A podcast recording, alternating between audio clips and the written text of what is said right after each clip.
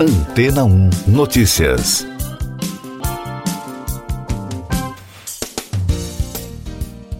Bom dia. A indústria musical se comprometeu a melhorar os metadados para rastrear músicas em plataformas de streaming após críticas generalizadas de artistas. Os escritores, intérpretes e produtores de canções agora serão identificados de forma consistente. Esses criadores afirmam que não recebem sua parcela justa de royalties quando as faixas são tocadas em serviços de streaming como Spotify e Apple Music. E para tentar regulamentar a questão, o governo britânico criou um grupo para examinar essas preocupações. Sir John Whittingdale, ministro das Indústrias Criativas, disse que o esforço ajudará o Reino Unido a oferecer oportunidades de carreira viáveis. Segundo a BBC, o governo investiga o streaming de música desde 2019 2019 e em 2021 identificou um desequilíbrio nos royalties. Com isso, as autoridades do setor lançaram um grupo de trabalho para analisar especificamente como os artistas são compensados. Dame Caroline Dinenage, que preside o Comitê Seleto de Cultura, Mídia e Esporte que investiga a indústria, declarou que foi um passo bem-vindo para lidar com as frustrações de músicos e compositores cujo salário está muito aquém de um nível justo. Ela acrescentou que os resultados da pesquisa devem provocar mudanças concretas. Em 2020, o governo ouviu músicos como o guitarrista, produtor e compositor Nile Rodgers, do grupo Chic, que revelaram que as gravadoras retêm até 82% dos royalties que recebem dos serviços de streaming. O músico veterano disse que os números de streaming não fazem sentido quando se trata de receber pagamentos. E Sophie Jones, executiva-chefe da British Photographic Industry, demonstrou preocupação à reportagem. Para ela, o problema pode desencorajar o investimento em um momento em que há a perspectiva de aumento da concorrência da inteligência artificial.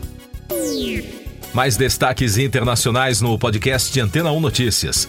Quase 50 governantes europeus se reuniram na Moldávia com o presidente ucraniano Volodymyr Zelensky.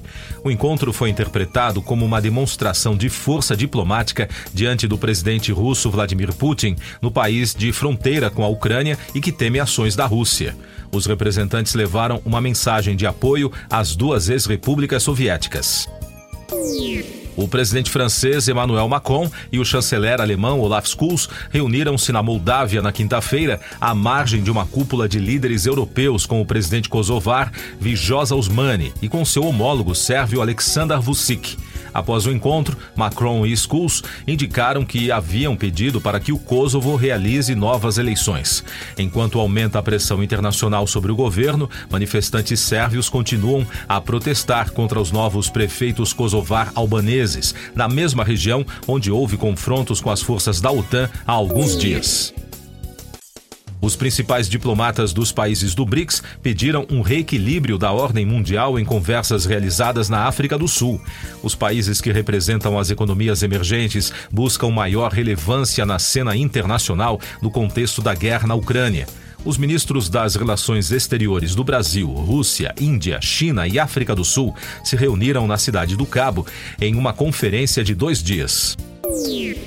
Graziano Messana, presidente da Câmara de Comércio Italiana de São Paulo, foi eleito presidente da Eurocâmaras, que reúne as câmaras de comércio dos países membros da União Europeia, com cerca de 5 mil empresas. Portugal e França são os novos vice-presidentes. O novo executivo disse que vai trabalhar para facilitar a participação de empresas interessadas em investir no Brasil. A inflação na zona do euro fechou o mês de maio em 6,1%, de acordo com a estimativa divulgada pelo Gabinete de Estatística da União Europeia. O índice representa uma desaceleração em relação aos 7% registrados em abril. A presidente do Banco Central Europeu, Christine Lagarde, disse que novas projeções serão apresentadas em 15 de junho.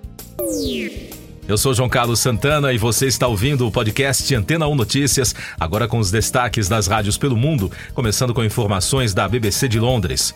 Os bombeiros da Nova Escócia estão combatendo o maior incêndio florestal da história da província do Atlântico.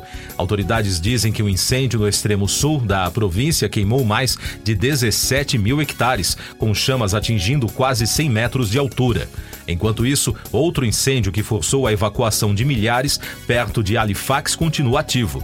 A fumaça atinge a região sul com alertas de qualidade do ar nos Estados Unidos. Outro destaque da BBC: após alguns fãs de Taylor Swift relatarem sofrer de amnésia após show, a emissora britânica foi atrás de especialistas para entender o fenômeno.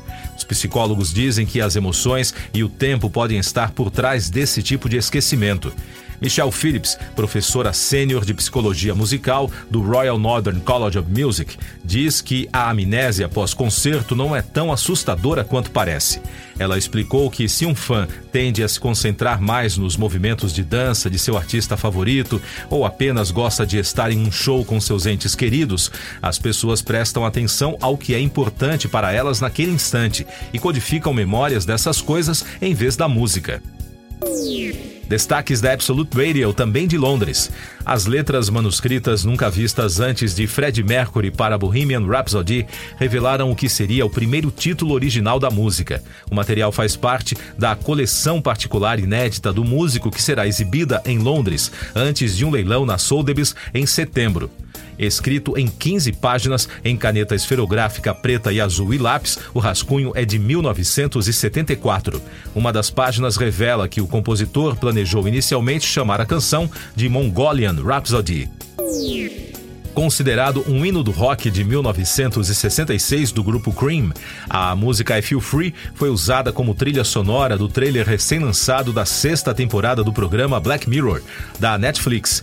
A série do escritor inglês Charlie Brooker estreou em 2011 e se tornou um dos programas mais duradouros da plataforma. A sexta temporada será lançada no dia 15 de junho. Siga nossos podcasts em antena1.com.br. Este foi o resumo das notícias que foram ao ar hoje na Antena 1.